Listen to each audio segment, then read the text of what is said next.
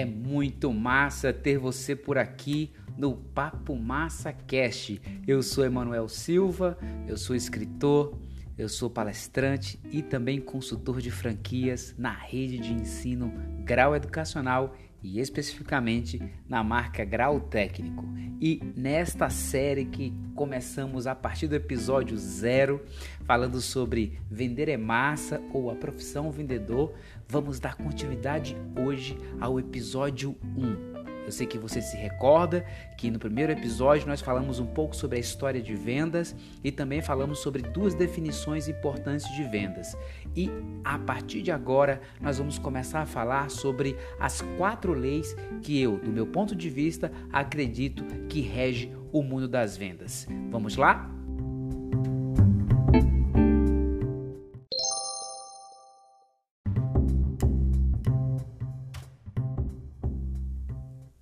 Então vamos para o episódio 1, para a primeira lei que rege o mundo das vendas, que é brincar, ou seja, tornar divertido aquilo que você faz. Tornar divertido sempre será, eu diria assim, é, a melhor receita para qualquer profissão, principalmente no mundo das vendas. E tornar divertido, brincar com aquilo que você faz, vai requerer dois aspectos importantes que eu quero comp compartilhar com você aqui. O primeiro vai ser a capacidade de dominar o seu produto, as informações da sua empresa e as informações do mercado, do serviço ou produto que você vende, do serviço ou produto que você apresenta ao seu cliente.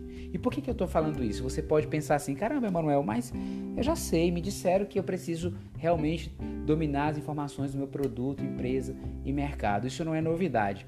É, muita gente, inclusive, até sabe disso, mas muitas pessoas não partem para colocar na prática. Elas de fato têm informações, eu diria assim, básicas e não se aprofunda para poder potencializar a sua argumentação acerca do produto, empresa e mercado. Por exemplo, quando eu estou falando de informações do produto, eu estou dizendo que você precisa dominar as informações técnicas, você precisa dominar os diferenciais que o seu produto tem, mas principalmente você precisa traduzir para o seu cliente as recompensas que aquele produto proporciona para a pessoa que vai adquiri-lo.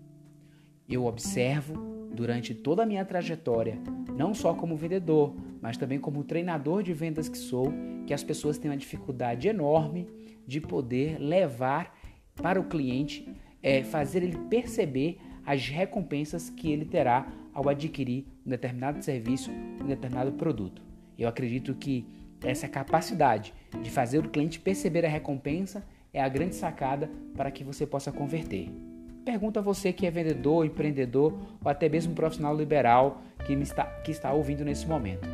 Para para pensar. Olha agora.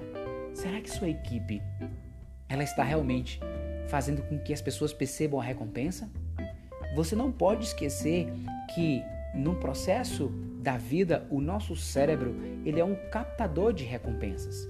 No livro, por exemplo, é, Hábitos Atômicos, ele explica isso muito bem e ele diz o seguinte: ele faz um, um, uma analogia ou dá uma explicação muito legal falando sobre escovar os dentes. Nós escovamos os dentes porque é, não é porque é legal e divertido escovar os dentes simplesmente, é porque a gente sabe que por trás de escovar os dentes existe uma recompensa muito boa, que além do hálito fresco, a proteção dos dentes, a eliminação de bactérias, tudo que está por trás de escovar os dentes é que nos motiva para que a gente possa escovar o dente de 3 a 4 vezes por dia. Não é diferente com o teu cliente, não é diferente comigo nem com, com você.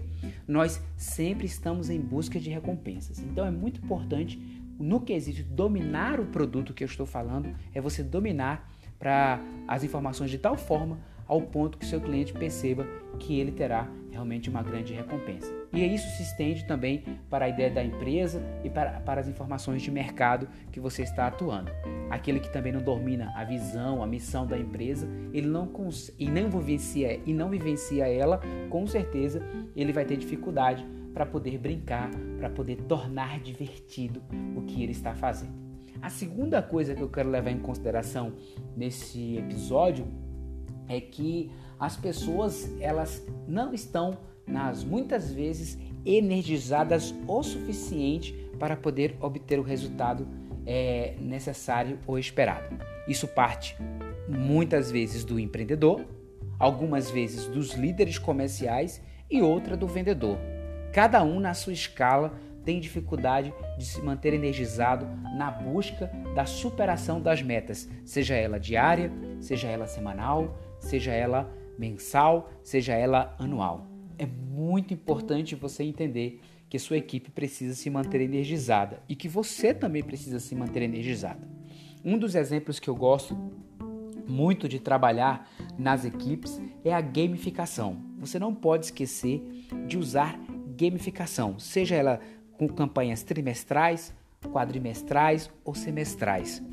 É, deixa eu te dar um exemplo. Eu já apliquei muitas gamificações é, usando como tema a Copa do Mundo, onde o vendedor na campanha, todos eles começam como fraldinha e ao final da campanha vai concorrer à premiação aqueles que atingiram o nível profissional. Só que para poder chegar ao nível profissional, vai ter uma soma de pontos semanais, vai ter uma soma de pontos quinzenais que vai elevar ele a esse nível ou não, dependendo do ticket médio ou do volume de vendas que ele faz no seu dia a dia.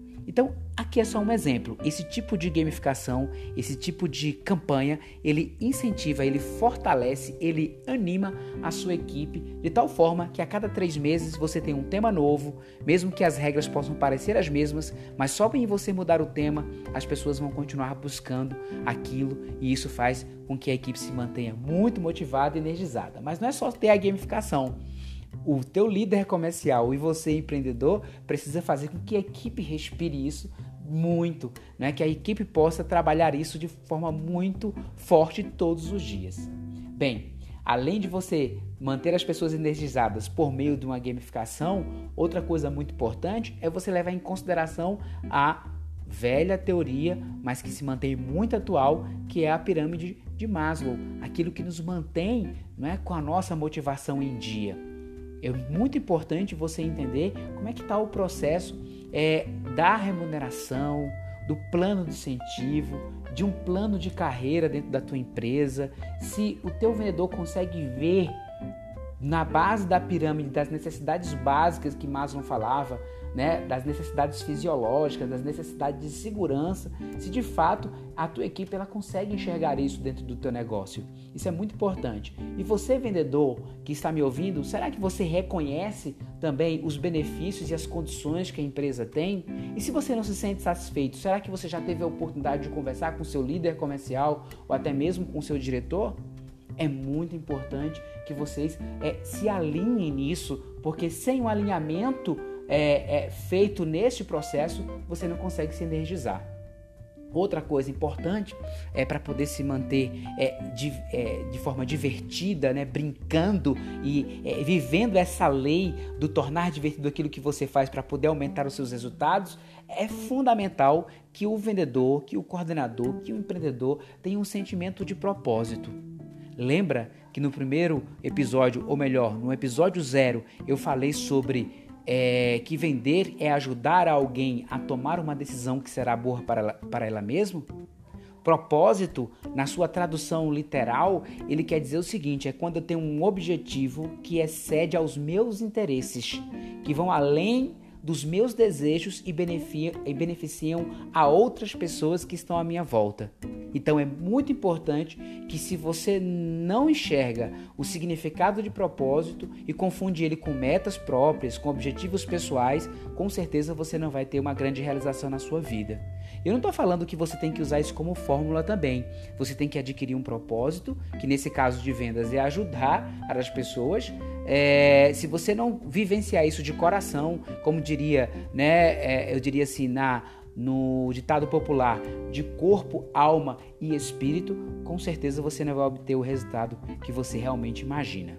Que você possa ter propósito, que você possa de fato ir além da tua comissão e além do interesse de você ganhar o seu salário, além do interesse de simplesmente bater a, a meta ou receber aquele prêmio individual, mas que você possa viver o propósito de beneficiar de fato o teu cliente é, agregando valores ao Brasil, agregando valor à tua empresa, agregando valor aos teus colegas de trabalho. Isso é de verdade viver um propósito. Então, brincar, tornar divertido aquilo que você faz, está muito atrelado a dominar o produto, a dominar a empresa, a se manter energizado e alinhado com o seu propósito e também, claro, não esquecendo a visão e a missão da empresa.